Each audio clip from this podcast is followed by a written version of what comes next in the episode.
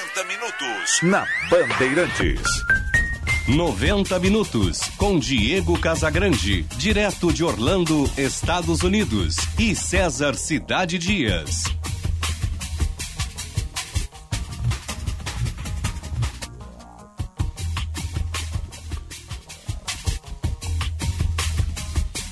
Dez e trinta e quatro. Bom dia, está no ar o 90 minutos de hoje, quarta-feira, dia, ou melhor, quinta-feira, quinta-feira, dia 6 de janeiro de 2022. Estamos no ar para Zafari e Bourbon, economizar é comprar bem. Claro, vem para Claro agora mesmo, com a Claro a casa brilha. E sim de Lojas Porto Alegre, inspiração para transformar o varejo. Aqui em Orlando, um dia de sol, temperatura na casa dos 16 graus nesse momento e a temperatura vai a 24 durante o período. César Cidade Dias, bom dia. Bom dia, Diego Casagrande. Em Porto Alegre, 24 graus, 8 décimos a temperatura. Diego, foste pauta da minha. Ontem fui tomar um chopp com um grande amigo nosso e tu fosse pauta do nosso programa do nosso espero, shopping. Espero que pauta positiva. Não, uma, sabe as lembranças da vida, né? A vida ela, ela, é. ela é, ela é surpreendente assim. Tem uma, uma, situação até eu não sabia. Né? A gente vai conversar no ar aqui porque a gente não teve oportunidade. Tu começa a falar às 5 da manhã, nunca vi uma coisa dessa, a gente não consegue nem conversar. E sabe, não, o, o nosso querido Diogo Chamum, é, Grande vi, Diogo. Virou um empreendedor agora, revitalizando uma marca de Porto Alegre, que foi o Lilliput, né? É, o que Lili... bacana, né? Ah, muito, muito legal. Foi o avô dele que começou, uma história bonita, e a gente estava conversando. E, e, é uma figura maravilhosa, assim, uma, que eu, eu particularmente gosto demais dele. Ele já participou com a gente aqui muitas vezes, e ontem a gente estava conversando, falando em ti, falando das tuas histórias. E sem querer, a gente lembrou e eu não sabia disso, que ele, na verdade, me contou que tu, tu foi primo, tu é, é já falecido, teu primo Guilherme. É. Que foi um era... querido amigo meu. E eu não uhum. sabia disso. Tu não sabias disso, é? Não sabia que era teu primo.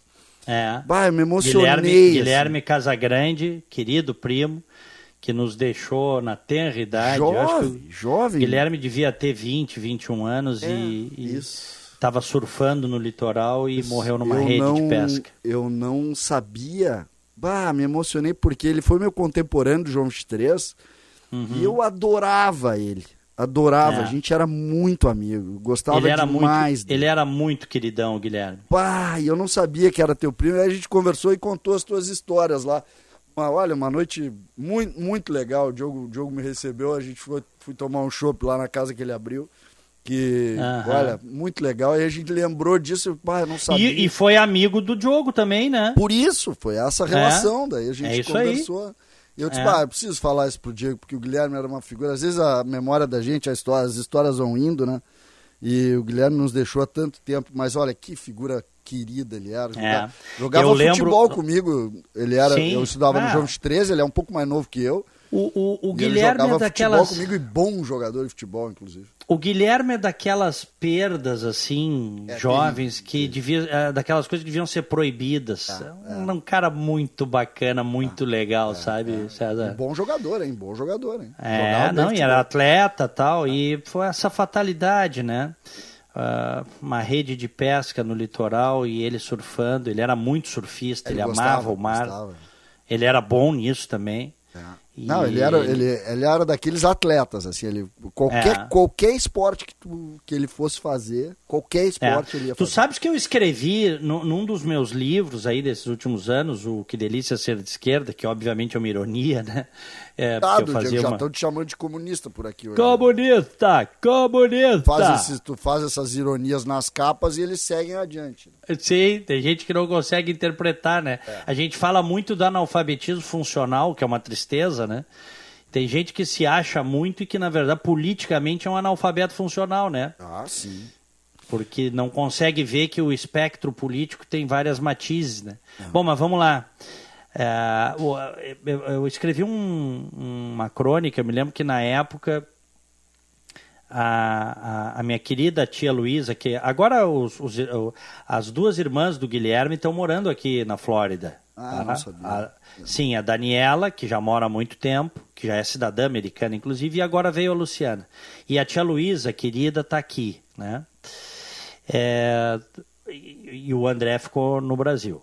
Mas é, eu lembro que uma vez, um tempo depois da morte do Guilherme, eu estava na praia em Xangri-Lá com a minha mãe num inverno. Estávamos só nós e uma amiga da minha mãe. Eu contei isso no livro, numa crônica. E nós começamos a lembrar do Guilherme e a falar do Guilherme. Presta bem atenção nessa história, César, porque é um negócio. O Diogo me contou. Ele mas, te contou mas é isso? É legal, é legal.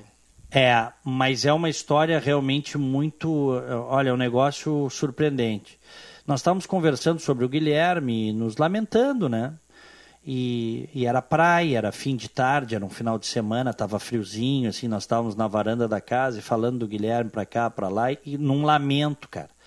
E daqui a pouco explode um copo na cozinha, César. É. Estávamos eu, a minha mãe e uma amiga da minha mãe. Cara, eu corri para a cozinha porque eu vi aquele estouro, o copo. Isso na casa dele em Xangri-Lá, aquela casa? Não, não, isso na, não, não, isso na nossa casa ah, em Xangri-Lá. Sim, sim. Ah, nós tínhamos casa em Xangri-Lá e eles tinham casa em Xangri-Lá também. E inverno, litoral, pouca gente, né? Hoje até acho que o pessoal vai mais, mas naquela época bem sim, pouca sim. gente. Tá? Ah, inverno... Só nossa, só nossa casa na praia, isso faz quase 30 anos, tá?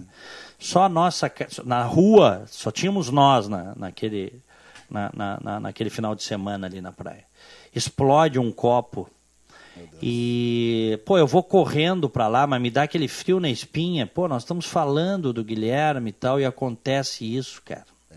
Bom, tudo bem, peguei a vassoura, juntei os copos tal. Enfim, uma coisa surpreendente tal.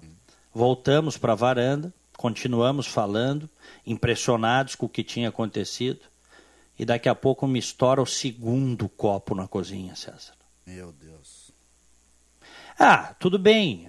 As pessoas vão ter explicações das mais variadas, explicações religiosas, científicas. Cara, eu não sei, mas, mas eu senti. Mas algo eu, aconteceu. Não, eu senti a presença do meu primo ali e, e, e, assim, cara, isso nunca aconteceu na minha vida. Dois copos explodirem, tu tá entendendo? Sim, sim. E no intervalo de cinco minutos e a gente estava falando dele, é. num lugar que ele gostava muito, que era a praia. Enfim, eu contei isso num artigo e estou dividindo isso com as pessoas porque é daquelas coisas que talvez um dia a gente possa entender, né? É, talvez um dia se explique, né, Diego? É, é. Diego, hoje os, Mas, nossos, olha, convidados, ó, os nossos convidados vieram de longe, Diego. Vamos, deixa eu só dizer o seguinte, César. Fiquei muito feliz com a reabertura do Lilliput, é, com o Diogo Chamun tá por trás desse projeto. E onde é que fica o Lilliput? Ali na, na Vasco na Vasco da Gama. Olha, vale, vale a pena, vale a pena. Eu fiquei quando, muito feliz, fiquei muito feliz. Quando eu sabe aquela memória afetiva, ah. sabe? Sim, Porque, claro. Pô, isso fez parte da nossa juventude, né, Diego? É, e era o melhor, e César, era o melhor chopp da cidade, né? É, é, memória afetiva mesmo, assim. É, é. Memória Sem afetiva dúvida. mesmo, assim. próximo muito, muito legal. Muito Bacana. Legal. Olha, é, quando eu estiver aí, nós vamos fazer um happy hour lá, matar a saudade. Ah, vale a pena. Vale é. a pena.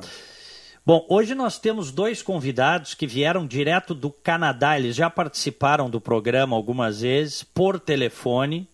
São dois queridos amigos nossos e uh, um é médico, o outro é engenheiro e uh, moram no Canadá, na mesma cidade, moram em Montreal, primeiríssimo mundo, a cidade de Montreal e agora estão de férias no Brasil, vieram para as festas de final de ano e a gente aproveitou e puxou os dois juntos para o programa.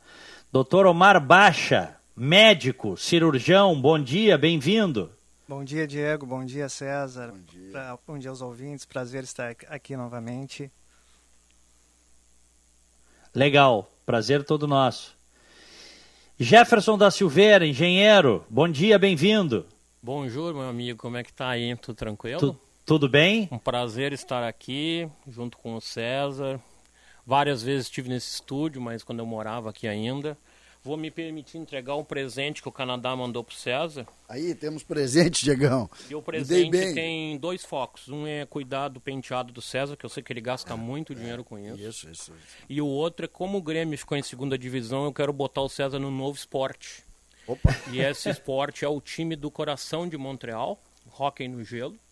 Gera muito dinheiro. E o César Cidade Dias lá é tão rico que ele tem um jatinho particular para fazer a Que, bobeira. que é isso, Diego? Então tô te no Canadian. Aí, ô bonezinho, Diego. Olha aí, olha Maravilha, aí live, hein? Olha na live, aí, Tá grande. bonito, hein? Vamos lá, que tu vai ver agora. Te prepara pra ver. Mas o presente é só pra quem tá no estúdio, pelo que eu entendi, né? Sim, Não, o teu já tá comprado, mas tá em Montreal. Quando eu for a Miami, aí eu Eu- entrego. deu demora. Eu tô brincando. Mas eu já tô entreguei, mas eu já entreguei um maple pro Macalossi aqui no corredor. Tu faz o favor de ensinar o Macalossi a botar maple no café. brincando. Então tá, que maravilha. Ô, Diego, É. olha a qualidade aí, não. olha na live, olha na live. É, não, eu é o- vi, é bonito, oficial. né? Esse é oficial. É, olha aí, olha na live. Bonito mesmo, cara. Esse aí é o tricolor de Montreal. São três cores, só que envolve o vermelho. É, mas não tem problema, sendo tricolor. nós Agora tu notou juntos. que ali tem um C de Canadian e um H no meio. Esse H é porque eles têm aquela briga inglês e francês. Então, para os de língua inglesa, o time se chama Herbs. E para os franceses é Canadian. Por isso que tem duas letras no emblema. É, eu vou tratar como César, né? O C. O C não vamos dar C essa complicada no C, né? É, exatamente. Gostou, Diego? Tô Maravilha. bem? Pô, show de bola, cara. Que coisa. Tu pareces um rebatedor no beisebol com esse boné aí, viu? É, né? Mas Uhum. eu preciso daquela goma de mascar deles, né, Diego? Isso. Tu gosta de, de- Isso aí tu vai também ou não? Não, né? Eu já fui, né? Eu conheço o beisebol, é, é... É, que tu tenta te americanizar, eu sei dessa tua necessidade, mas tu não. porque aquele jogo não dá pra entender. Olha, Não, já- dá pra entender, já assim, me depois que tu- o beisebol de- da seguinte de- maneira. É um O beisebol, jogo- não, só um pouquinho, peraí, peraí, não, não cometa essa injustiça, César. Depois que tu entendes a regra do beisebol, é um esporte muito bacana. Mas não tem a ver com a nossa cultura. O americano cresce desde pequenininho jogando beisebol no quintal de casa, o certa filho com vez, o pai. certa vez eu fui, me levaram num jogo desses aí. E É. aí. E, e aí, aquela festa e tal, e para, e volta, e para, e para, e para. Na quarta parada, eu disse, tá, tá visto, podemos ir embora. Falta quanto tempo para acabar? Não, não sabemos ainda, porque não tem tempo. Eu digo, não, não, não, então deu, já vi, já vim aqui, já tomei cerveja, já comi pipoca, acabou agora, não tem mais o que fazer. Em Montreal Porque tem vários. não vou saber o resultado desse jogo nunca, não, só vou saber quem ganhou porque eu olho pro lado e alguém festeja. Então não tem muito o que fazer. É um joguinho bem difícil do cara. Olha aqui, Eu ó, eu vou contar uma coisa. Não Ah, Fez a mesma coisa. Não curti tanto. Eu também não Mas tá- curti. Em Montreal tem vários e eles definem como eterno campeonato de. é Eterno campeonato de pênalti. É um jogo de boa, pênalti. É um jogo de pênalti. É uma mas boa. dura quatro horas. É. As pessoas Ah, não, vão não, não. A, a- partida, a partida média dura duas, duas horas e meia, mas pode durar até mais de quatro horas. Aliás, foi o que eu vivi quando eu fui ver um jogo dos Yankees em Nova York, num domingo à tarde, e, e eu entendi as regras, me explicaram as regras, fomos numa turma de amigos assistir. Rapaz, e eu, eu dei azar, porque o jogo levou quase cinco horas e o troço não terminava, e eu louco pra ir embora, entendeu, cara? Então tem isso também. É, eu acho, eu, eu- esse jogo, eu, eu prefiro o nosso futebolzinho aqui.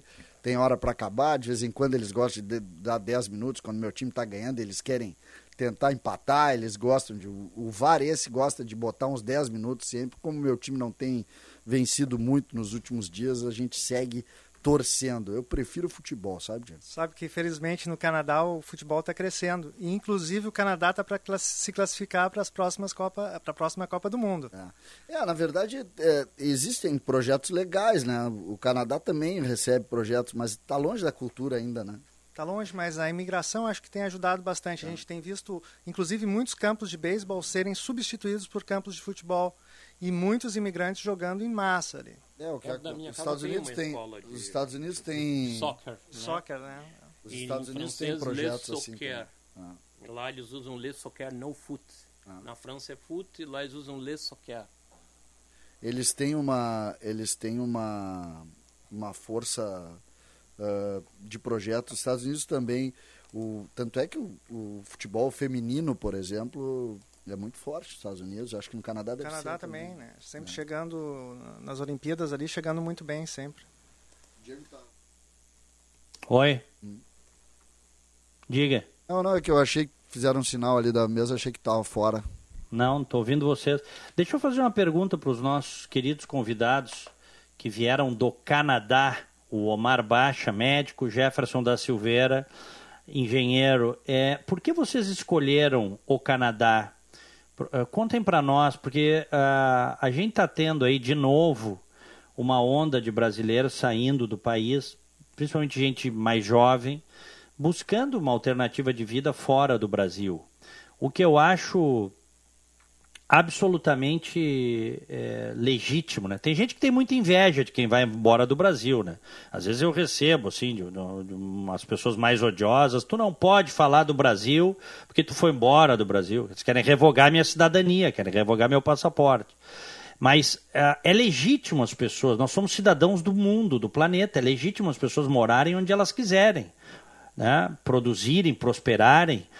Eh, gerarem coisas boas para sua comunidade onde elas quiserem.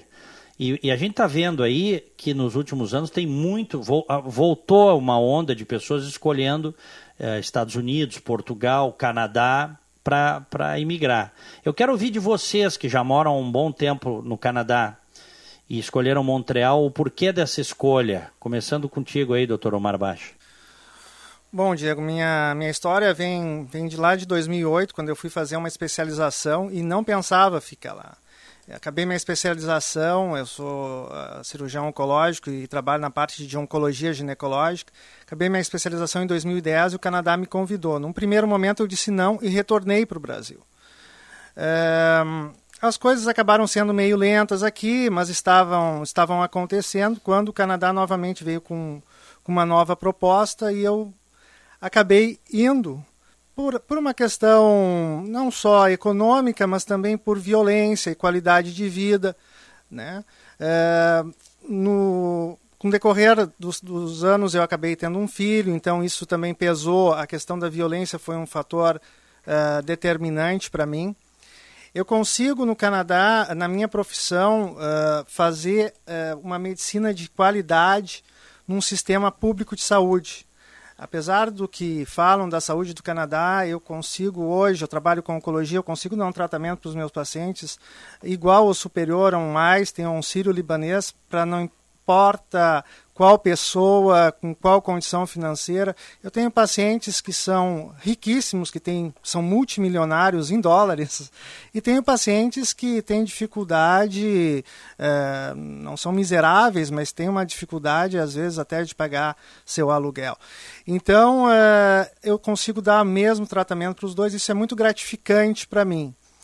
É, eu eu gosto muito do Canadá, acho um país que as pessoas são, são sérias, eh, as coisas funcionam, a lei funciona. Às vezes no início a gente acaba se incomodando um pouco de tão dentro da lei, da norma, que são as coisas, porque tem coisas que são até exageradas mas a gente acaba vendo que no frigir dos ovos é, isso, isso vale para tudo. E lá, quando chega lá em cima na política, é a mesma coisa. Há um controle, há, eu tenho, eu pago muito imposto, mas eu vejo meu imposto sendo retornando para mim, retornando para a sociedade e acaba sendo gratificante.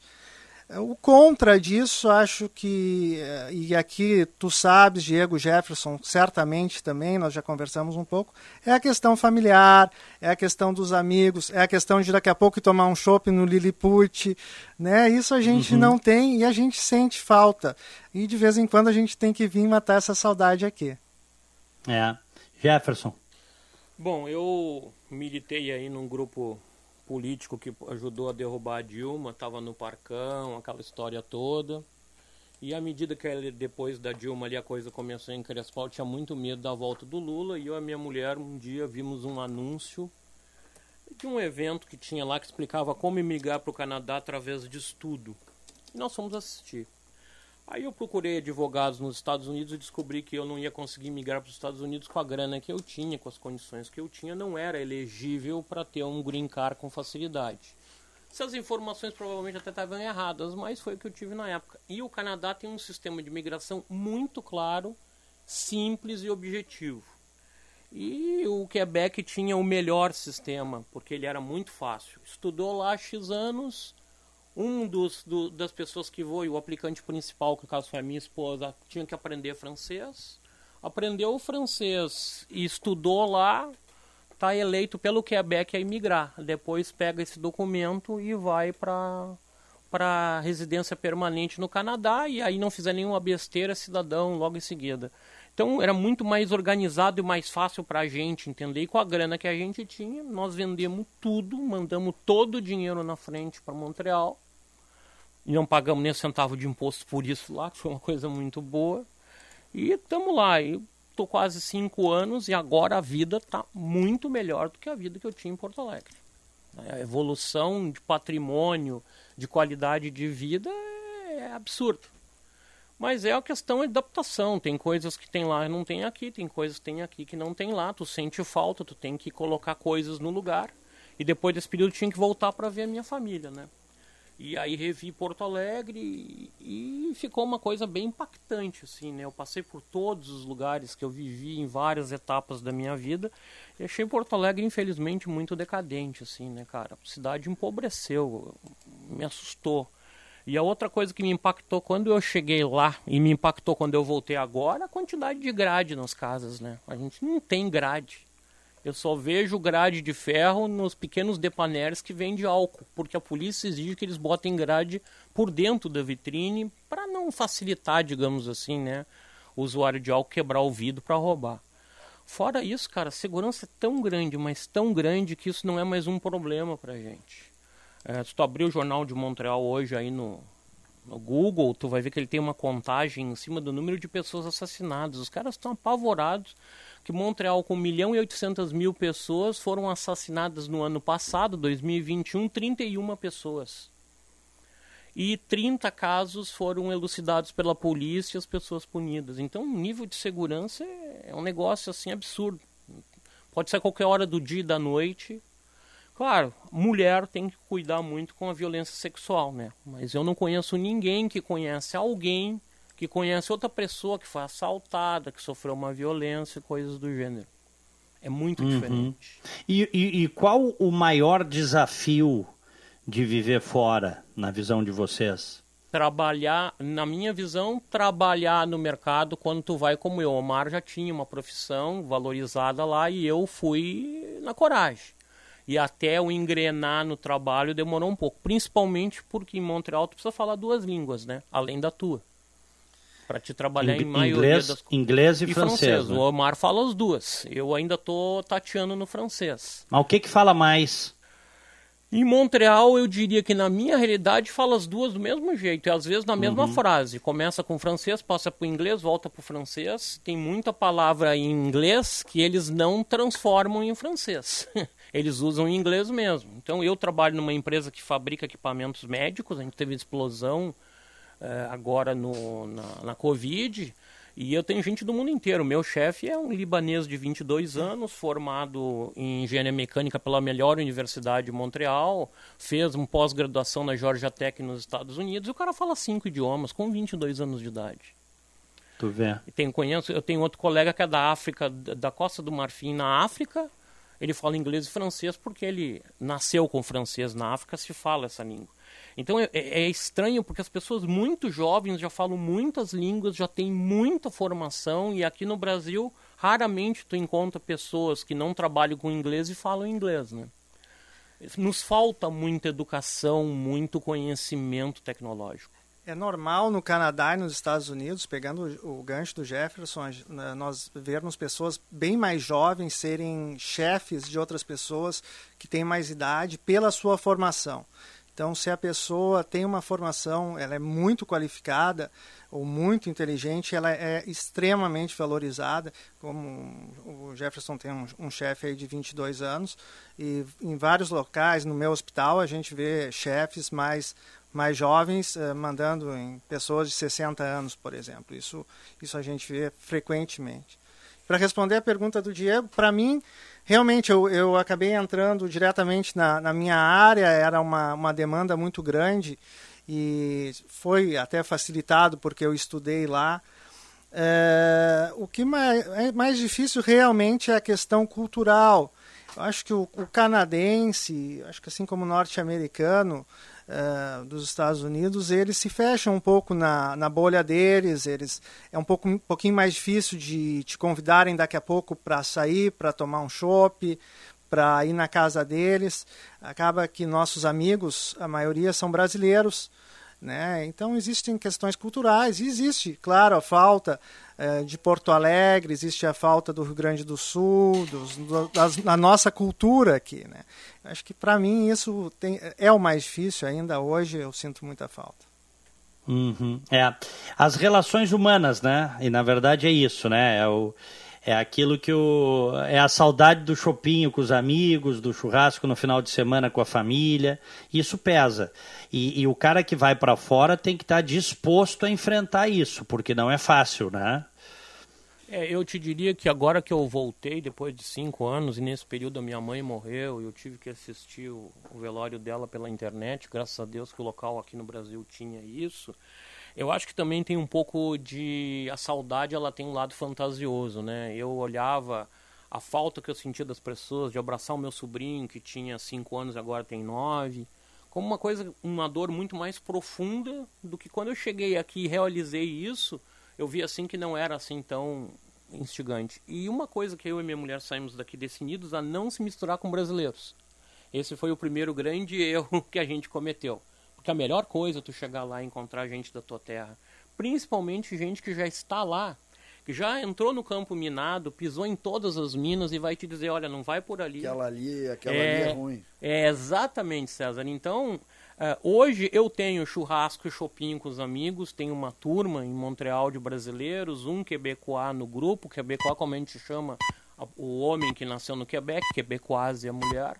E a gente tem muita atividade quando passa a neve, inclusive na neve, mas muito mais fora do período de neve, que é andar de bike pela cidade. Toda a cidade é muito plana, tem um morro no meio. O Amar mora mais perto do morro, do Parque Mont Royal, do que eu. Então, cara, a gente tem uma vida muito intensa. E chopp lá, vamos combinar que quem gosta de chopp tem que ir a Montreal. É a terra da cerveja especial. Cervejas mais variadas. A cerveja lá é maravilhosa. Achei que, o, achei que o Braguinho, o Braguinho abriu o olho quando o assunto virou chopp, sabe, Diego?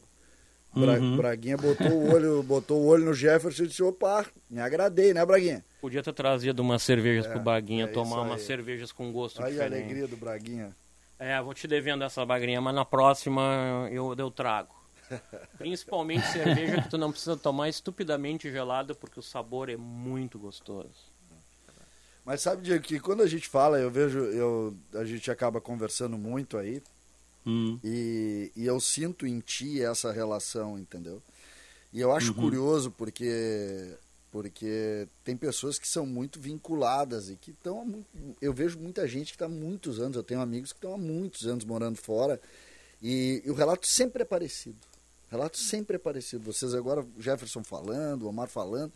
É, é, é muito. As, as sensações são parecidas, mesmo com pessoas muito diferentes e em lugares muito diferentes. Né? Por exemplo, nos Estados Unidos, uma realidade, tem gente que mora em Portugal, que é outra realidade completamente diferente eh, das pessoas, culturalmente falando. Então eu, eu noto isso, tem gente, tem amigos meus, por exemplo, que moram na Argentina, é outra relação, diferente, mas tem alguns sentimentos que são idênticos. Só corta a frase, tira a vírgula e tu tem a, o mesmo relato.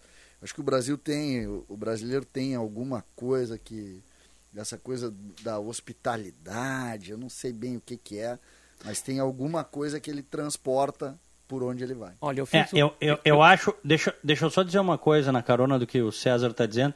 Eu acho que nós somos latinos, né? E o latino é um. Isso é cultural, né? O latino ele é muito mais afetivo do que o anglo-saxão. Ou do que o oriental, né? E a, isso que o Omar disse é uma realidade. Quer dizer, a, Acontece, acontece, mas assim, o brasileiro faz amizade daqui a pouco já está convidando para jantar em casa, né? Não é assim? É. O, o... Mesmo dia. É. Às vezes pode nem ser no mesmo, mas em seguida já vão estar tá fazendo churrasco juntos. O, o, aqui na América do Norte não é assim, né? Ou pelo menos nos Estados Unidos e no Canadá não é assim. O americano é mais é, eu digo pelo americano, né? Ele é mais fechado, ele é mais direto, né? É, e, e, e, isso às vezes, para quem é mais sensível, machuca o cara que é latino, porque é uma diferença cultural muito grande, César. Eu, tu sente eu... isso muito aí? Hã? Tu sofre muito com isso? Não, eu não sofro com isso. Eu, eu sou sincero. Um, um caso. Eu, eu... Ah, diga. Não, eu só ia, só, eu, só ia dizer o seguinte, eu, eu não eh, respondendo César, por que, que eu não sofro com isso? Porque eu vim para cá sabendo como a banda toca aqui, entendeu? Ah, tu já esperava. É. Mas eu quero fazer um, um, contar um relato para vocês. Quando eu cheguei lá, eu procurei uma empresa que recebe dinheiro do governo, trabalha de graça para ti, chamada La Passarelli, que seria a passarela, né? Que eles fazem um trabalho de te enquadrar no mercado. Então te ensina a fazer um currículo, passar por entrevista, por exemplo, entrevista de emprego lá, a primeira entrevista é sempre por telefone. Se tu não te sair bem no telefone, não tem a segunda. Uhum. E eles dão um treinamento, explico. E o cara tava falando do Speech Elevator, o discurso de elevador. Como tu pode conseguir um emprego entrando no elevador e falando de ti para uma pessoa completamente desconhecida e que pode conhecer alguém que vai te indicar um emprego. E ele chegou e disse assim: os melhores do mundo são os Brazilians Guy, os, os caras brasileiros. brasileiro tem, ele não sabia que tinha um brasileiro na sala. Ele falando inglês, né?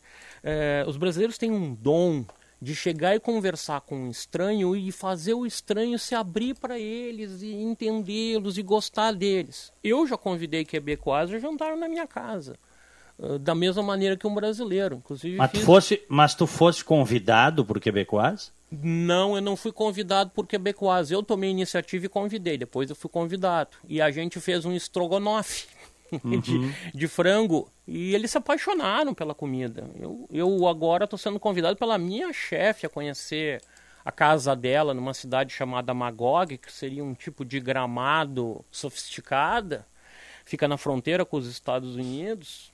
E eu vou ir lá. Eu já fui na casa do vice, do CEO da empresa, que ele fez um evento. O cara mora dentro de um campo de golfe. Então, tu imagina o nível de riqueza em Montreal, Diego, isso é uma coisa que eu queria muito comentar com as pessoas. 1 milhão e 800 mil pessoas. Isso é uma cidade ligeiramente maior em quantidade de pessoas que Porto Alegre, mas o tamanho da cidade.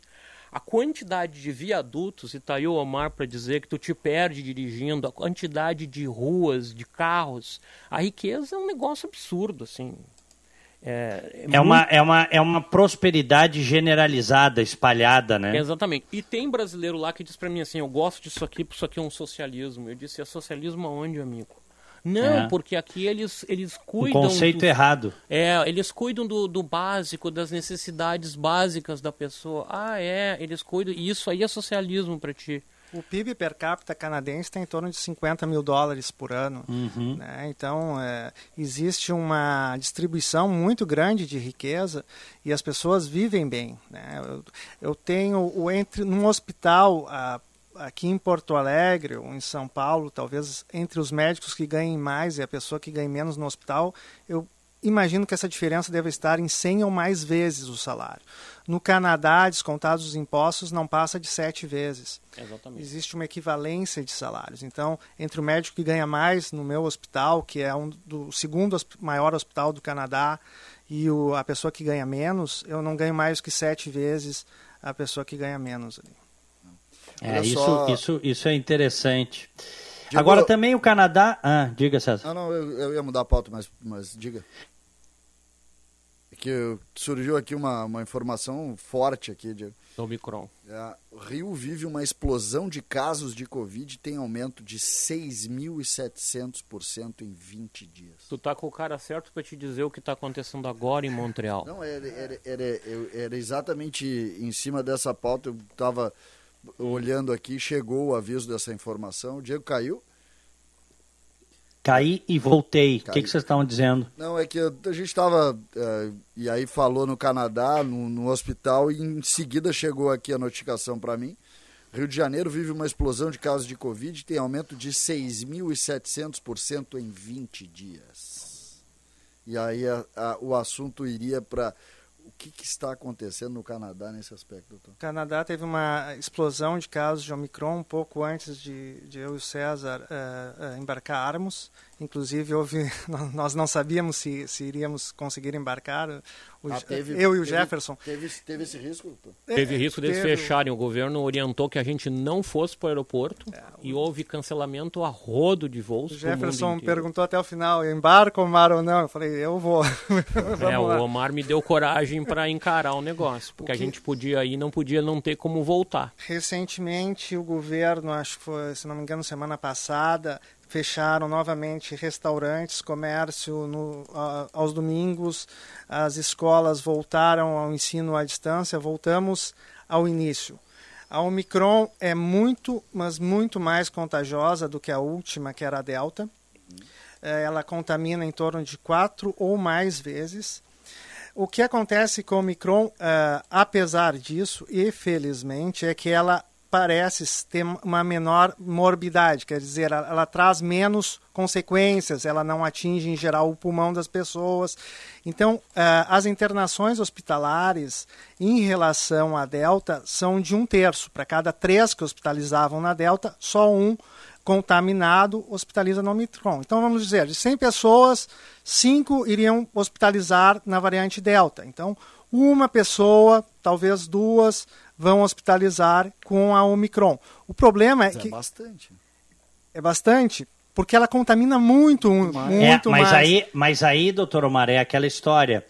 Percentualmente, agrava menos. Só que se, se você tem muito mais gente contaminada, em números absolutos, Uh, é muita gente, que é o que está acontecendo aqui nos Estados Unidos. Ontem nós tivemos 2.113 mortes por Covid, ontem aqui nos Estados Unidos. Inclusive, os, as pessoas vacinadas estão uh, se recontaminando. Duas doses uh, de Pfizer uh, parece proteger, por exemplo, que é a vacina que é mais realizada no Canadá, protege em torno de 25%. A terceira dose parece aumentar enormemente essa, essa proteção e eles estão estimulando a fazer essa terceira dose no Canadá rapidamente. Eles devem vacinar um milhão de pessoas por mês. É, o Exército vai se envolver nisso, inclusive. O Exército, exatamente. Mas essa, é. essa relação, por exemplo, eu ainda não tenho dados, acho que é uma, um trabalho que a gente pode desenvolver. Eu não tenho dados de, do, do aumento das internações no Brasil. Né? O que a gente vive aqui é que, de fato, o, as festas de final de ano uh, desencadearam uma. Enfim, um, não dá nem para dizer que é aumento, né? Porque um aumento de 6 mil por cento não é um aumento. É uma explosão. Né? explosão. É, e aí o que, que a gente pode imaginar? Todo mundo está vendo isso. Claro que o nosso governo continua dizendo que não tem nada, que Uh, Para te teres uma ideia, eu passei esses dias aqui de férias com a família, em, em, primeiro em, em, Montenegro, depois em Torres, e a filha do namorado da, da minha irmã acabou indo para uma balada, depois se separou do grupo e foi para uma balada no, em Xangri-Lá. Ela se contaminou na balada, no outro dia ela já estava com sintomas do Omicron. E já, e, é, foi muito rápido, assim. Em Montreal a coisa está da seguinte maneira, tem toque de recolher das 10 às 5, ah, todo o comércio não essencial está fechado. Lá você compra comida, bebida em farmácia, as farmácias nunca fecham, praticamente trabalham direto, agora elas vão fechar aos domingos. Então, se a gente não tiver comprado mantimentos no sábado, no domingo não compra nada. Isso é uma coisa extremamente nem remédio. rara. É, nem remédio, nada. Porque eles estão tentando impedir a contaminação acelerada, que percentualmente, como disse o Diego, vai levar muita gente para o hospital. Pois é, mas é, existe. A gente estava falando da, da relação das vacinas, as duas doses. E o... Esse, é, o César, esse, esse fim de semana aqui nos Estados Unidos tinha 20 mil, quase 20 mil pessoas em UTIs por Covid, cara.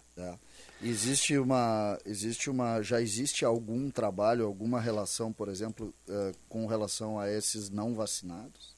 Sim, os não vacinados, uh, apesar de estar contaminando também os, os, vacinados. Os não vacinados são os casos mais graves. São os casos, a maioria dos casos que estão em cuidados é, intensivos. É, é de, não, vacinados. não vacinados percentualmente, quando a gente vai calcular, são não vacinados. A maioria que está hospitalizado em cuidados intensivos. Claro, percentualmente eu digo porque 80, mais de 80% das pessoas já têm duas doses no Canadá. Então, quando tu vê os outros 16 ou 17% que não têm essas duas doses, é ali que tu calcula a, a porcentagem. Então, tu... é, imagina, imagina só, o Brasil, vamos fechar o número aí, tem 75% uh, ah, totalmente vacinado, tá? O Brasil. Tá bem, tá bem. Desses 75, então, vamos lá, a gente pega uh, de cada quatro, três são totalmente vacinados, certo? Uhum. Certo. Uh, não é exatamente 75, mas só para a gente sim, fechar sim, o número. fazer uma conta. Só para a gente fechar o número. hoje no Brasil estão agravando, né? 80% de quem está agravando é não vacinado. Uhum. Ou seja, mesmo com esse percentual alto de vacinação, mesmo com esse percentual alto de, de agravamento para os, os não vacinados, ainda tem gente que acha que a vacina não é importante. É e vou te dar uma boa notícia, é César. Impressionante. Existe um estudo do Imperial College que eu vi, o Amara, que é o especialista aqui, eu só sou um chato que lê bastante, e diz que o Brasil está muito bem posicionado para enfrentar o Micron, melhor que o Canadá, inclusive. É, é, Porque é aqui por existe uma cultura de se vacinar. É. Muitas batalhas eu ouvi, por escuto esse programa todos os dias, escuto o Marcelo e o Diego. Quero te mostrar aqui rapidamente, César. Esse é o passaporte da vacina. Aquele que tira a tua liberdade. Esse é códigozinho de barra é, é impressionante qualquer como prostituíram, como pro, certas pessoas prostituíram a palavra liberdade, né? É? Eu mostro isso com o maior orgulho, Diego, porque para nós é uma coisa tão normal. Tu chega no é. restaurante, tem o meu pega, também. Ah, lá o dele lá. Sabe? É uma não coisa tão livre tu ter Não entramos isso. em lugar nenhum. É, não entramos em lugar nenhum. Vocês aí... não estão, vocês não estão se sentindo na Alemanha nazista ou na ou na União, na, na, antiga União Soviética, ou na Itália fascista, tendo que apresentar o passaporte eh, de imunização, meus queridos, lá no Canadá? É, é o cúmulo do absurdo isso tudo, sabe? E, é. esse, e o problema que eu vejo no Brasil é que tudo virou muito politizado. Antes da Covid teve um desfile, da, desfile do orgulho gay, né? E tem uma rua específica onde fazem isso, a polícia desfila junto, e eu comecei a olhar o desfile na televisão e tu não vê uma faixa de bandeira política, tu não vê uma faixa de luta política, não se menciona esquerda ou direita. Aí tinha uma, era um grupinho pequeno de cor-de-rosa falando Marielle Vive, que eram imigrantes brasileiros. Fora isso, quando você pega e compara o Partido Conservador e o Partido Liberal, que seriam centro-esquerda, centro-direita, e compara os dois, Cara, é tão difícil escolher quem tu vai votar porque é muito parecido, é muito próximo. Ambos os lados têm pautas para os homossexuais, têm pautas é, identitárias. Então, sabe, é, o Brasil precisa evoluir. Não, defendem, muito. defendem é. a liberdade de mercado, né? Porque isso é importante, né?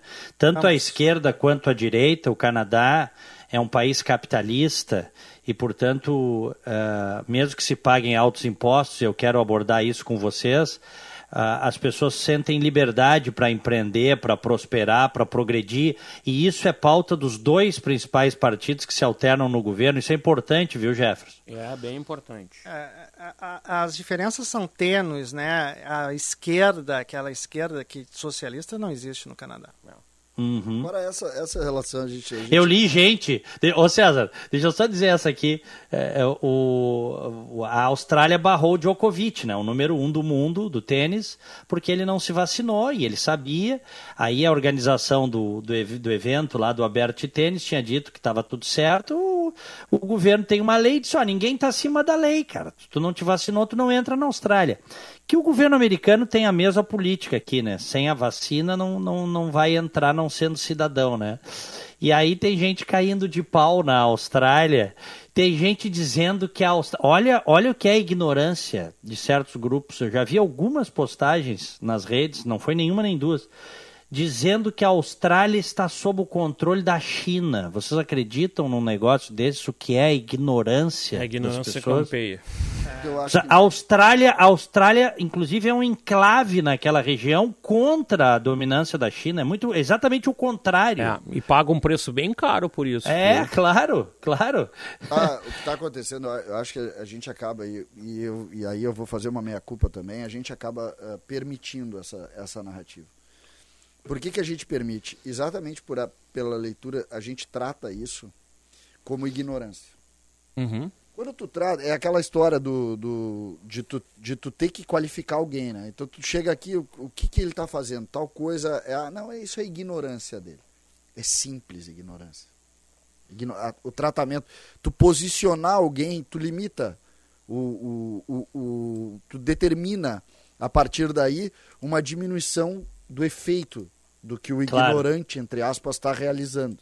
Então tu diminui, porque tu diz o seguinte, ah, é ignorante, é ignorante. Se é ignorante, está perdoado tá pelas barbaridades. Exatamente né? essa leitura. É isso aí. Então, é. por, que, que, por que, que eu acho que é um erro que a gente comete? Porque a gente simplifica o raciocínio. Uhum. No momento que eu chamo alguém de ignorante, eu eu, eu Você errou a discussão, né? É, é eu, eu, eu, lembro, que não tem muita relação, mas eu lembro. Mesmo que. Quando mesmo a gente que discutia, quando a gente discutia com os nossos pais, ou quando a gente discutia com os nossos avós, se dizia, não, quando tu tiver a minha idade, a gente volta a discutir. Isso. Aí tu termina a discussão. E não é essa a discussão. A discussão precisa ser um pouco mais ampla. Neste caso, eu insisto nisso, e acho que o Brasil está vivendo gente que a gente precisa obrigatoriamente conversar, que é o quê? A gente está permitindo, permitindo, no, no, no, no âmbito das conversas, de qualquer que seja a linha de opinião, a gente está permitindo que se ultrapasse a linha do normal. Do razoável. Com facilidade. Então, por exemplo, ontem nós tivemos aqui uh, todas as tardes, e há pouco eu estava lendo o WhatsApp da mesma maneira, estamos permitindo que as pessoas tratem outras pessoas, tratem outras pessoas que pensam diferente, uh, com o argumento de, ah, isso é político, isso uhum. aí é ideológico, isso é ignorância. Não.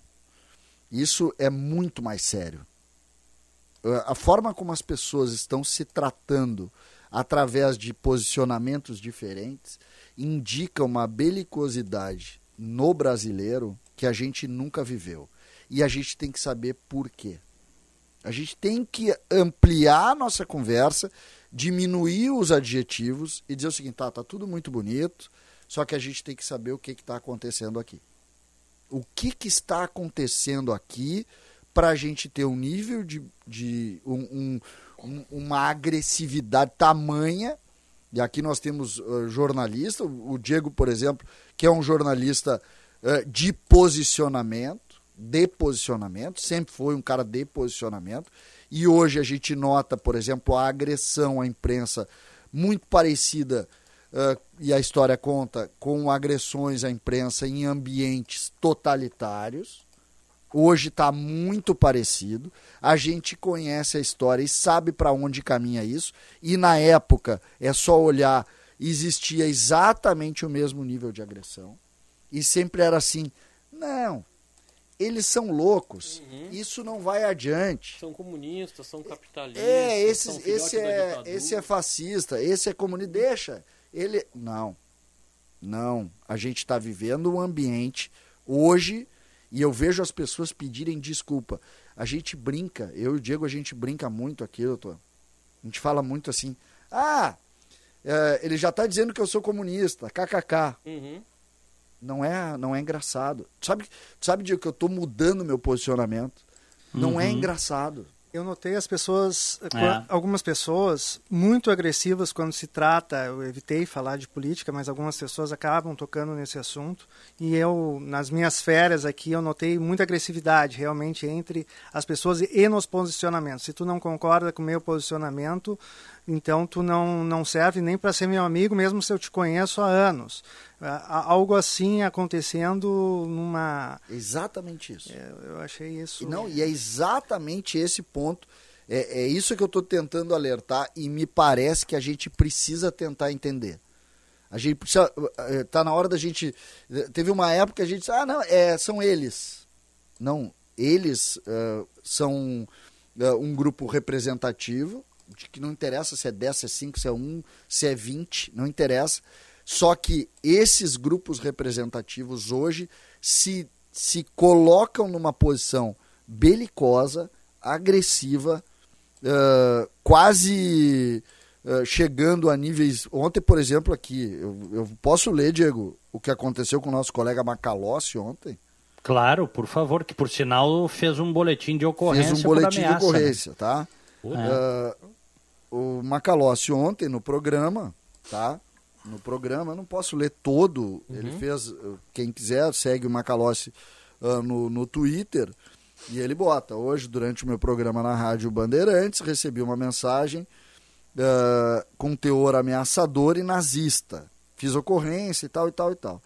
Só que aí tu lê o teor, eu não vou ler aqui, porque tem muita coisa aqui. Resuma. Tá? Que é o nível que a gente está vivendo hoje. Com naturalidade, alguém expressa manifestações aqui que são assim de um nível de agressividade aí vai se dizer ah mas é assim é, são alguns. Não a gente tem que parar. Isso aqui que aconteceu tem que parar de passar o pano, tu tá dizendo. Exato. Não, a gente tem que parar de tratar isso como se fosse algo. Mas, mas, mas isso se tornou uma coisa comum em determinados grupos, porque isso é incitado dentro desses grupos e é incitado principalmente pelo mandatário maior. Veja o que ele fez com os jornalistas. Agora, recentemente. Não, é, vamos pegar esse exemplo, Diego. Esse exemplo, Diego. Agora, recentemente, os jornalistas foram agredidos por apoiadores dele, por seguranças dele. E ele depois foi, foi fazer uma live cretina dizer que era mentira aquilo. E nós vimos as imagens. Né?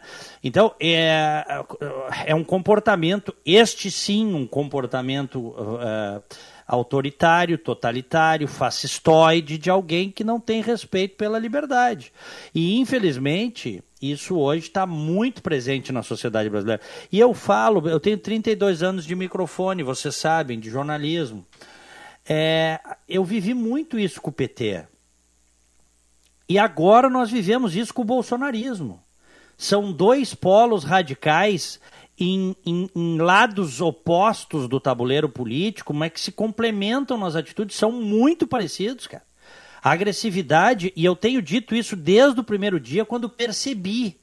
No início não dava para perceber, eu pelo menos não percebi, outros perceberam antes, outros perceberam depois. Quando eu percebi isso, eu passei a denunciar as atitudes fascistoides desse pessoal que se igualam às atitudes do PT. Então eu te digo o seguinte: como é que tu quer te posicionar dizendo que tu é melhor do que aquele que tu combates se tu ages igual àquele que tu combates? Onde é que está o mérito? Onde é que tu é melhor se tu, tu age igual? É? Eu quero usar o exemplo que o César falou agora.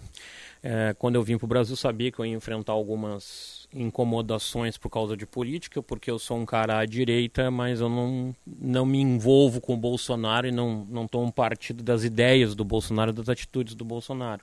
E eu me lembrei do César. E quando os caras me perguntaram o que, que tu acha que vai acontecer, eu envolvi com quatro empresários e um militar. Todas pessoas bem-sucedidas nas suas áreas. E me lembrei do César e inverti a pergunta. Eu não vou entrar na polêmica. O que, que tu acha que vai acontecer? Resumindo cinco, tá? A imprensa toda mente. Um chegou ao ponto de dizer assim: Eu tenho amigos no sul da Bahia e eu fui assistir a cobertura da Globo, que é a melhor cobertura sobre essas coisas de enchente, mas vendo o Bonner falar é tudo mentira. Porque tu não assiste a Band, a Band mente, toda imprensa mente. Tu vai para a internet tu acha a verdade. Aí eu perguntei: por que, que a internet fala a verdade e a imprensa oficialmente? Eu acho que tu tem que triar, assistir todos os noticiários, tem uma coisa bem completa, e tu vai julgar o que, que é verdade, o que não é. Porque é muito difícil tu avaliar isso. Todos disseram para mim o seguinte: as pesquisas estão erradas, o Lula não está na frente, porque o Lula não consegue sair na rua, senão ele é atacado pelas pessoas. O Bolsonaro dá uma voltinha no parque e enche de gente em volta dele. Então isso prova que as pesquisas estão erradas. Aí eu perguntei do Moro. E aí eles disseram para mim assim: ah, eu gosto do Moro, o 5. Até votaria nele, mas ele não vai ganhar. As pesquisas mostram que ele vai ganhar. E a gente precisa tirar o Lula do poder. Porque se o Lula chegar no poder, vai virar a Venezuela, o 5. Entende? Uns mais polidos, outros mais incisivos, mas todos, essa coisa da gente dizer que toda imprensa mente, cara, isso para mim é de uma gravidade absurda. Mas isso é típico de, de totalitários. Os, os é, totalitários. mas essas pessoas são oh, pessoas mas, Jefferson, bacanas, Jefferson, Diego, Jefferson, se tu pegar a história do nazismo, a história do fascismo, a história do comunismo no mundo, o primeiro ataque é feito contra a imprensa livre que também tem seus pecados, eu não estou dizendo que não, também tem seus interesses no mundo todo, ok?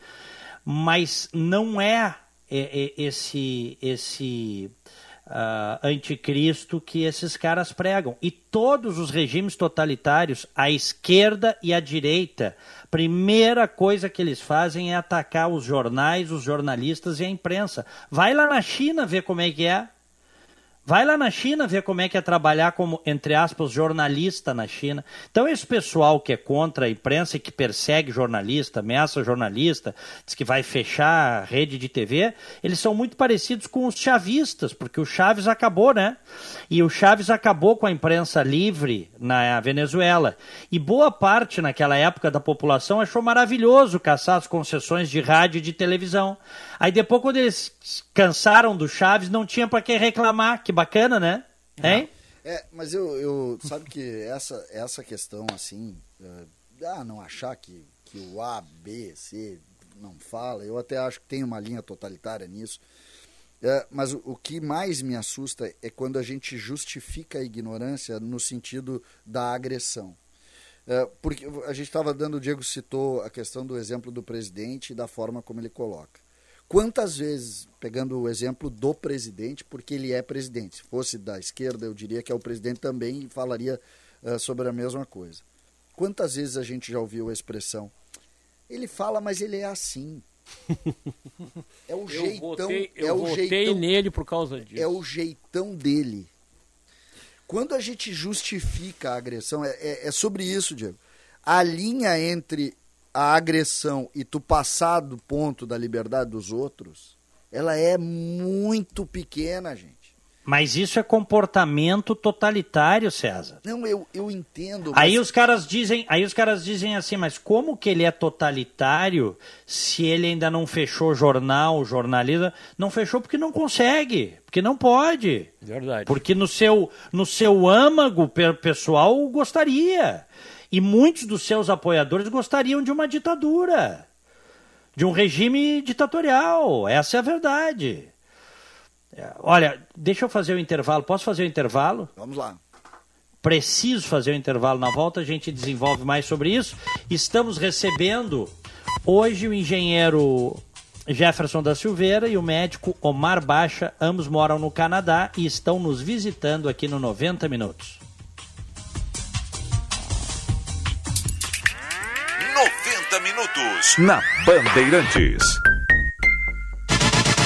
Serviço Bandeirantes. Repórter Aéreo. Sky pré-pago, recargas a partir de 9,90. Liga agora, 3003-8522. Sky, a gente se diverte junto. O movimento é tranquilo agora nas principais ruas e avenidas da capital, mas na Freeway tem muito congestionamento no trecho de Gravataí, próximo à RS 118 no sentido litoral, em função de obras no asfalto entre os quilômetros 73 e 70. Tem bloqueio de duas faixas em direção às praias. Na BR-101, mais cedo, um carro pegou fogo, causando bloqueio de uma faixa no quilômetro 69 no trecho de Osório. Sky pré-pago, recargas a partir de 9,90. Ligue agora, 3003-8522. Sky, a gente se diverte junto. Agronotícias, com Cissa Kramer. A produção de ovos chegou a mais de 54 bilhões de unidades no Brasil em 2021. Já o consumo passou de 230 ovos por pessoa por ano em 2019, que é a média mundial, para 255 em 2021. A Associação Brasileira de Proteína Animal projeta um novo recorde para 2022: 262 ovos por habitante. Como explica Luiz Rua, diretor de mercado da ABPA. O ovo é o segundo alimento mais nutritivo do mundo depois do leite materno. Além disso, também a questão do preço de, da proteína bovina, também as, as, condições econômicas do Brasil também tem feito potencializar é, esse aumento dos ovos e, acima de tudo, que também tem bastante sustentabilidade envolvida na sua produção. Agronotícias. Oferecimento Senar RS. Vamos juntos pelo seu crescimento. E Audi Topcar. Produtor rural tem desconto e condições especiais. No Insta, arroba topcar.audi. Não é porque o seu Audi tem mais de uma década que ele não merece toda a nossa atenção. Muito pelo contrário. Nesse mês, estamos com descontos imperdíveis nas revisões. Modelos a partir de 2018 tem 10%. Modelos entre 2015 e 2017, 15%. E os modelos até 2014 tem 20% de desconto. Desconto cliente fidelidade. Agende seu horário na Audi Top Car. Top Car. Welcome to the top.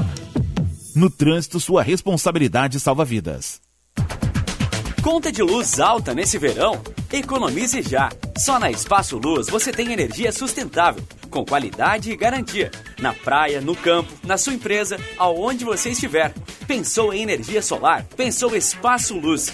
Mais energia nesse verão, só com a número 1 um em energia solar no Rio Grande do Sul. Acesse espaçoluzenergia.com.br e saiba mais.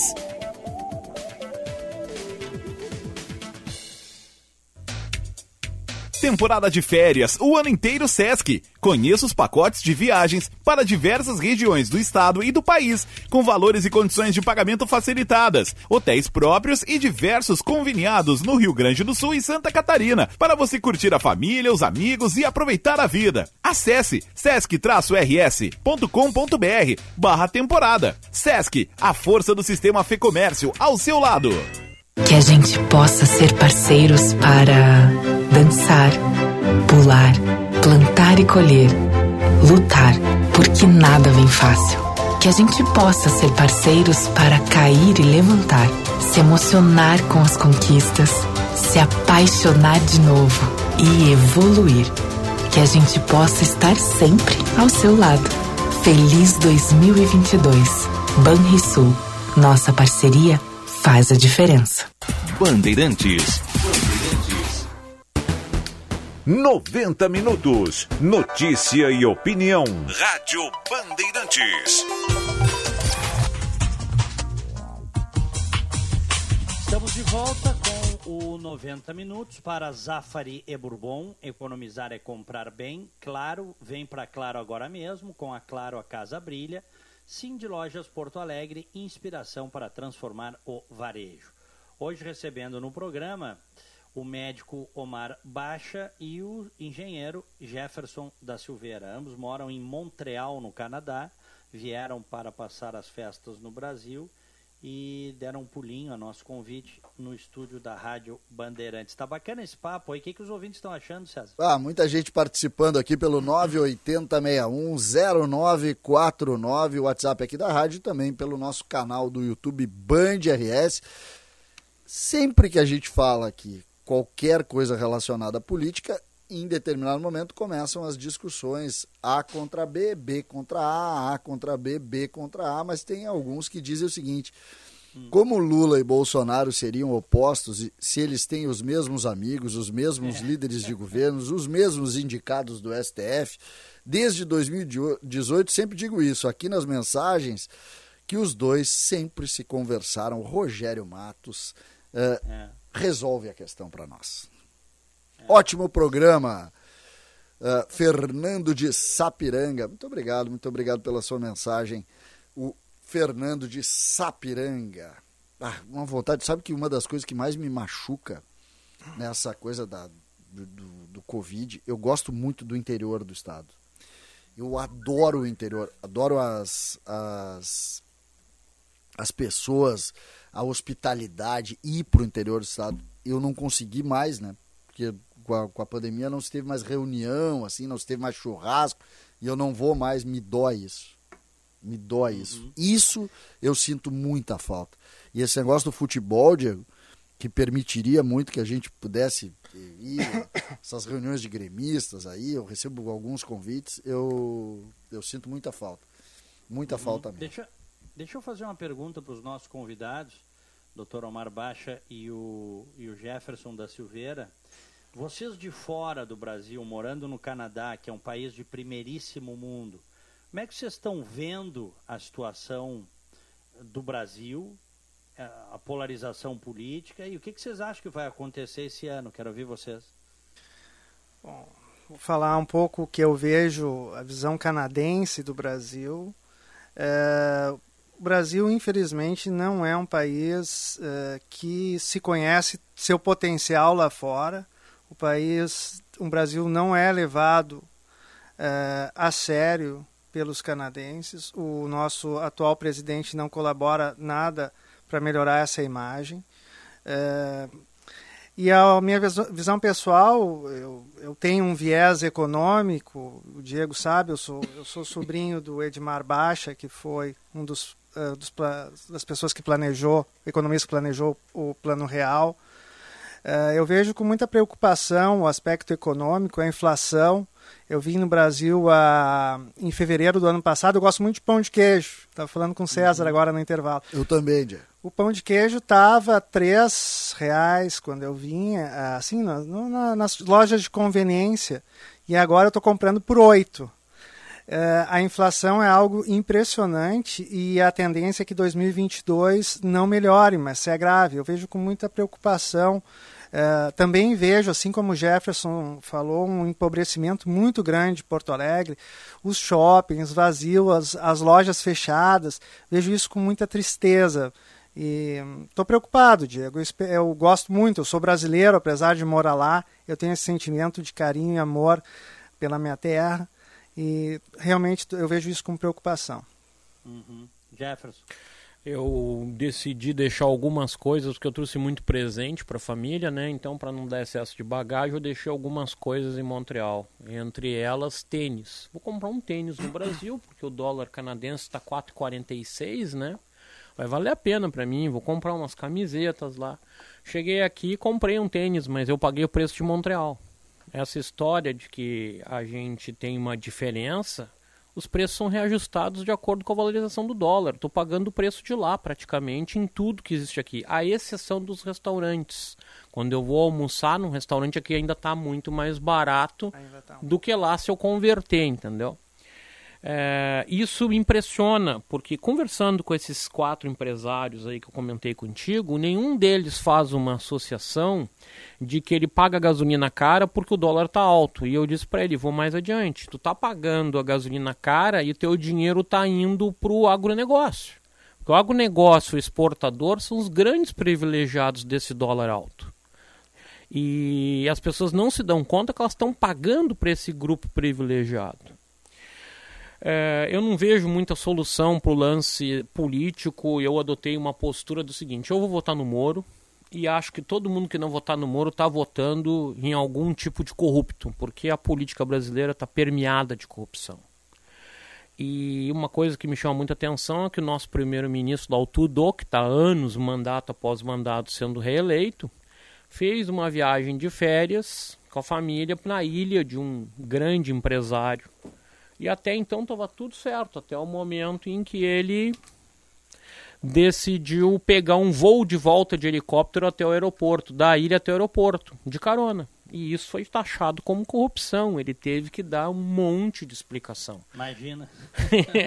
Imagina foi um voozinho de helicóptero, que é uns 30 minutos, da ilha até o aeroporto para pegar o jato particular, etc. E voou só ele e a família, nem os seguranças voaram no helicóptero. Ele voou sem seguranças. E isso uma comissão dentro da Câmara, do, do, do Parlamento, tu conhece o Parlamento lá em Montreal, Uh, digno de nota são prédios lindíssimos, históricos. Me chama muita atenção o tamanho da embaixada dos Estados Unidos que fica ao lado do parlamento. A, a relação Canadá-Estados Unidos é muito próxima, né? Então, realmente, eu vou votar no Moro. Todo mundo me perguntar, eu vou dizer isso. Eu vou incentivar o voto no Moro, mas mesmo que o Moro se reeleja, Diego, acho que se cria um, um ciclo virtuoso melhor, mas não vai ser fácil mudar o Brasil. Né?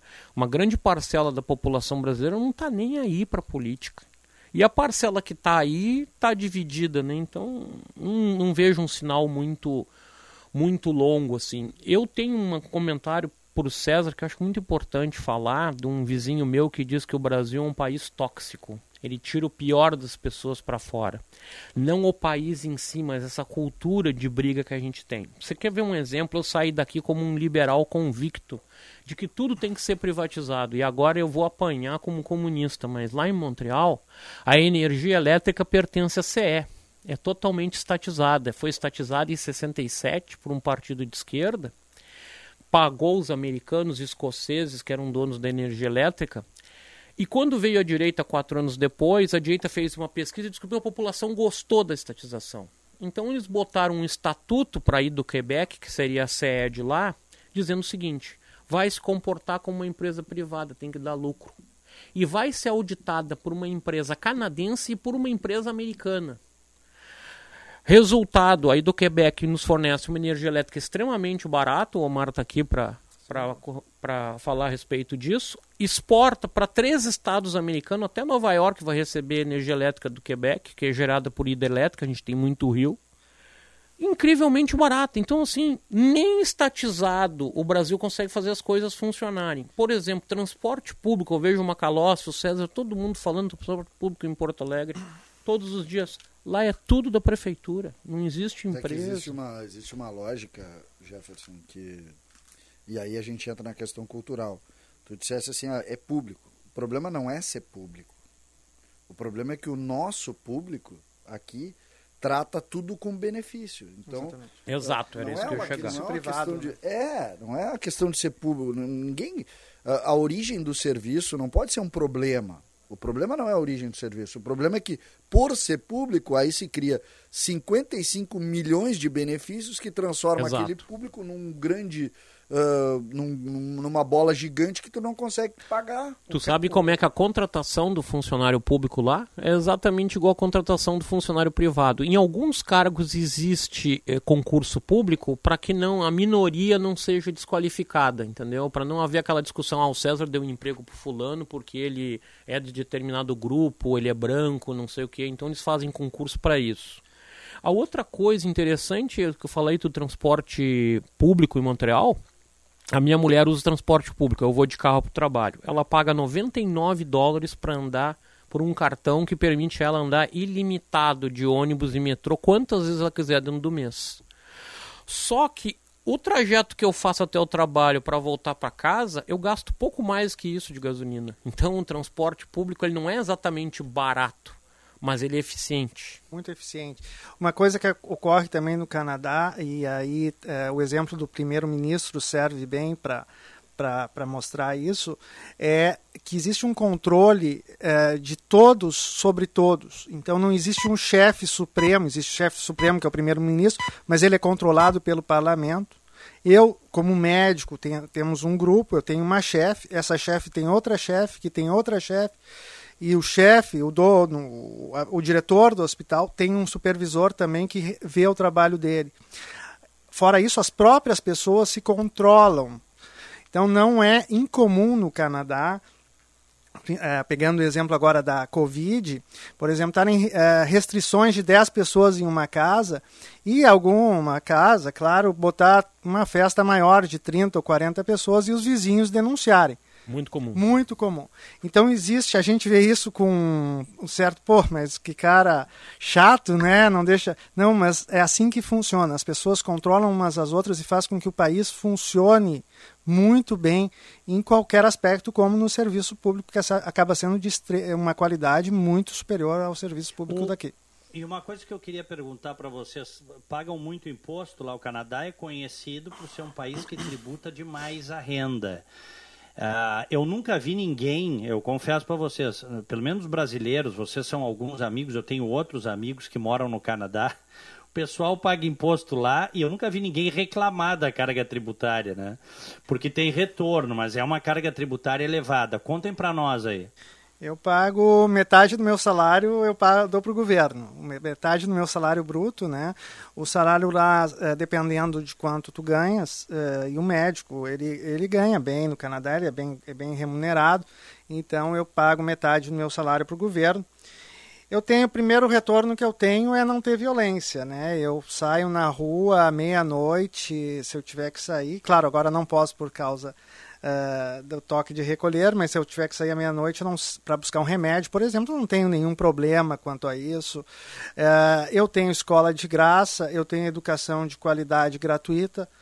Então, é, eu vejo esse retorno do meu imposto. De, de, gra, de, graça, na verdade, não, né, Omar? Não, Porque nada é de graça, né? Não existe nada de graça, almoço não, gratuito. Não existe almoço grátis, né? Como dizia o Milton Friedman. Exatamente. Mas, na verdade, tu tens retorno do dinheiro que pagas, né? Exatamente. Então, é, a gente acaba pagando, mas sabe que aquele dinheiro está sendo utilizado de uma forma é, pelo menos com uma boa intenção e normalmente bem utilizado. É, é, é, que não tem no Canadá os políticos vagabundos como tem no Brasil, né? Existe uma fiscalização, política... Diego, existe uma fiscalização, é, não, isso é muito aqui, importante. Ó, a, a, a, classe política brasileira, claro que tem exceções, tem gente decente, honesta, mas é um bando de vagabundos, né? De parasitas, essa é a verdade. E no Canadá não é assim, assim como nos Estados Unidos não é assim. Aí as coisas funcionam, né, cara? É, sobre os, in, os, impostos, hum. Diego, a coisa lá funciona assim. É, quando a gente vai pagar coisa, se eu comprar um café na cafeteria, se eu comprar um celular, se eu comprar um carro, né, eu vou pagar 15% de imposto. 5% para o governo federal, 9,999 porque os arredondamentos saem do governo estadual. Então o governo estadual é o todo poderoso, quem decide política de quase tudo na minha vida é o primeiro-ministro da província, que seria o governador. E, além disso, eu pago um imposto de renda. Quando eu cheguei lá, como eu não tinha muita renda, eu recebia muita devolução de imposto do governo, cheque na minha caixa do correio, toda hora de 100, 200 dólares, uma coisa muito comum. O Omar está no outro topo disso, ele está no topo dos salários lá no Canadá, então ele paga um imposto de renda muito alto. Agora, existem muitos mecanismos para te escapar desse imposto. Os muito ricos no Canadá não pagam imposto ou pagam muito pouco. Como é que acontece isso? O Omar pode montar uma empresa chamada Incorporate, em que ele vai registrar essa empresa com o advogado e com o notário, e ele pode, caso o hospital concorde, prestar serviço para o hospital como empresa. Aí o imposto dele vai cair de 50% para 18%, 20%, e ele só vai pagar imposto daquilo que ele tirar da conta bancária dele. Então muita gente, quando chega num determinado tamanho, faz isso todo o real statement, que seria o agente imobiliário lá, monta um negócio. A terceirização, ela é completamente legal. Só que os caras são muito espertos. Por exemplo, uh, tu vira um corretor imobiliário, tu precisa de um carro para visitar os teus clientes, visitar os imóveis. Tu pode abater no imposto um carro até 60 mil dólares. Não pode ser uma Ferrari, né? Uh, agora, se tu trabalha como dentista, como o meu dentista tem uma clínica, ele não pode colocar carro porque teoricamente não precisa do carro para visitar, fazer o trabalho, precisa do carro para ir de manhã e voltar de noite. Então aí o governo não vai permitir que essa categoria coloque o carro como despesa, entendeu? É, existe... Sim, mas, mas, mas para aí, mas isso aí é muito parecido com os Estados Unidos. É, ele, ele, não paga imposto ou paga pouco imposto até por aí. Ele vai pagar o imposto da empresa e se ele passar da pessoa física para jurídica, o que seria o lucro. Ele é tributado aí... em. Exato. Aí ele vai ser tributado como. Ele vai entrar na faixa de tributo de todo mundo, não é isso? Isso. Mas aí não porque ele paga, quando ele passar para física, ele paga e recolhe sobre 18, 20%. O cara que tem uma empresa incorporate. Tem certeza? Tenho, tenho porque é. eu já estudei, porque uma das coisas que eu cheguei no Montreal uhum. e fiz foi encontrar um consultor financeiro para fazer minha aposentadoria. Uhum. Porque lá no Canadá, se tu nasceu lá, se tu virou residente permanente, tu recebe 600 dólares de aposentadoria sem con contribuir para nada, tá? Aí passa o tempo, tu começa, tem a aposentadoria do Quebec, que é separada. Se tu for um canadense que contribui a vida toda tudo correto, tu vai ganhar no máximo 2.500 dólares. Se tu já tem a tua casa própria, tua mulher também ganha 2.500 dólares, tu tem uma vida sensacional, sobra dinheiro, ah. dá para comer, dá para viver bem mas o governo te incentiva a fazer o teu investimento em previdência privada. E tu não contrata uma empresa de previdência privada, tu contrata um consultor financeiro que ele vai desenhar. Quanto é que tu quer ganhar com 75 anos, Jefferson? Quer ganhar X. Então tu precisa botar tantos dólares nessas contas do governo, que o governo abre espaço a cada ano para ir aumentando. E essas contas eu não pago imposto de renda sobre o lucro que eu tenho. E o que, que como é que eu invisto nessas contas? Em ações. Negócio lá é ações de mercado. Então, a consultora me ensinou, por exemplo, que a longo prazo eu tenho que investir em empresas de alta tecnologia de risco elevado, porque a longo prazo essas empresas vão me dar 40%, 50% ao ano de retorno. E aí eu tenho um plano e quando eu chegar aos 75 anos eu vou pegar a aposentadoria do governo e a minha privada e vou ter uma vida muito boa. Diego, eu vou pegar o Jefferson de meu, meu consultor aqui. É, eu queria, eu queria, eu queria, Diego, aqui aproveitar, a gente está caminhando É. para o fim do programa, mas eu preciso fazer uma pergunta para o doutor Omar Baixo, que diz respeito à vacina para as crianças. O que, que a gente pode falar sobre isso e, ah, enfim, essa experiência também lá? O Canadá, é, primeiro é importante ressaltar que as crianças, felizmente, elas adquirem, elas conseguem fazer uma imunidade, até por serem crianças, o sistema imunológico está tá, tá muito forte nessa faixa etária, elas fazem imunidade eh, a vírus muito bem. É, como as crianças também têm um contato mu- muito grande umas com as outras, elas não conseguem fazer esse distanciamento como os adultos. E é o que ocorre é uma taxa de contaminação enorme entre as crianças com o Covid. Acontece que, como nós estávamos falando antes, mesmo que a maioria das crianças eh, acabam indo bem, algumas, infelizmente, eh, indo, acabam indo para hospitais e algumas acabam, ah, inclusive, falecendo. O Covid, mesmo eh, sendo menos grave em crianças, ele acaba eh, sendo uma das principais causas de mortalidade nas crianças. No Quebec, já começou a vacinação com crianças. Eu tenho dois pequenos, uma de seis e uma de cinco, e eles foram vacinados já. Eles já receberam. Vacinasse teus filhos, é Vacinei a primeira dose, isso. primeira dose da Pfizer. Uhum. Foram muito bem. eh, Uma teve um pouquinho de tosse, o outro teve uma conjuntivite que durou três dias ali, mas estão vacinados e a maioria das crianças lá estão sendo vacinadas. Agora vão receber a segunda Uhum. dose. Já saiu uma, uma nota da Sociedade Brasileira de Pediatria eh, eh, falando da importância da vacinação. Vários estudos seguros, estudos que foram realizados em crianças, segura a vacinação em crianças. Eu quero ressaltar que não existe nenhuma nada que vai mudar o DNA de pessoa nenhuma em vacina. É. Isso é um crime, né? Isso é um que crime. espalharam de que a vacina muda o DNA, né? Isso é criminoso, né? Um dos tantos crimes que esse pessoal espalhou, né? Não existe. Quantas vacinas a gente faz aí desde que É. nasceu? Essa é só mais uma vacina. É uma vacina que mostrou eficácia. Estudos foram feitos, foram feitos rápidos porque, felizmente, a ciência avança. Nós estamos num nível hoje que não é mais o nível de 20 ou 30 anos atrás. A coisa está indo muito rápido para câncer, está indo muito rápido para muita coisa. E, e isso é muito bom. E as vacinas também. Então conseguimos sim fazer vacinas com uma grande eficácia em um ano e com, claro, um enorme investimento da indústria privada que sabia que ia receber esse dinheiro de volta. Claro que existia esse interesse, mas é evidente, as curvas de mortalidade estão aí mostrando a, a diferença enorme de mortalidade entre as pessoas que se vacinaram e não se vacinaram. A vacina é extremamente importante e é extremamente importante que as crianças sejam vacinadas. Muito bom. Senhores, olha, acabou o programa, me avisa a produção. Muito obrigado. Eu tenho 10 segundos para cada um. Doutor Omar, muito obrigado pela presença, viu? Foi muito bom. Bom, um prazer estar aqui, sempre à disposição de, de vir visitar vocês eh, quando eu vier no Brasil. Prazer. Jefferson, muito obrigado. Maravilha. Ah, muito obrigado, foi bom ver as pessoas que eu escuto todos os dias, né? Escuto o Macalossi, escuto tu no primeiro, no segundo programa com o César, mando meus recados, às vezes vocês leem, às vezes não, é da vida. E é bacana estar aqui revendo os amigos, assim, a gente cria uma, uma sinergia bacana. E vamos acreditar que as coisas vão ser melhores, né? Vamos nos, nos preparar para o pior, mas acreditar no melhor, não tem outro jeito. Maravilha. Que belo programa, hein, César? É verdade, coisa boa, Diego. Valeu, um grande abraço. Amanhã tem mais 90 minutos. Valeu, abraço a todos. Obrigado pelo prestígio, obrigado pela audiência. Fiquem com Deus. Tchau.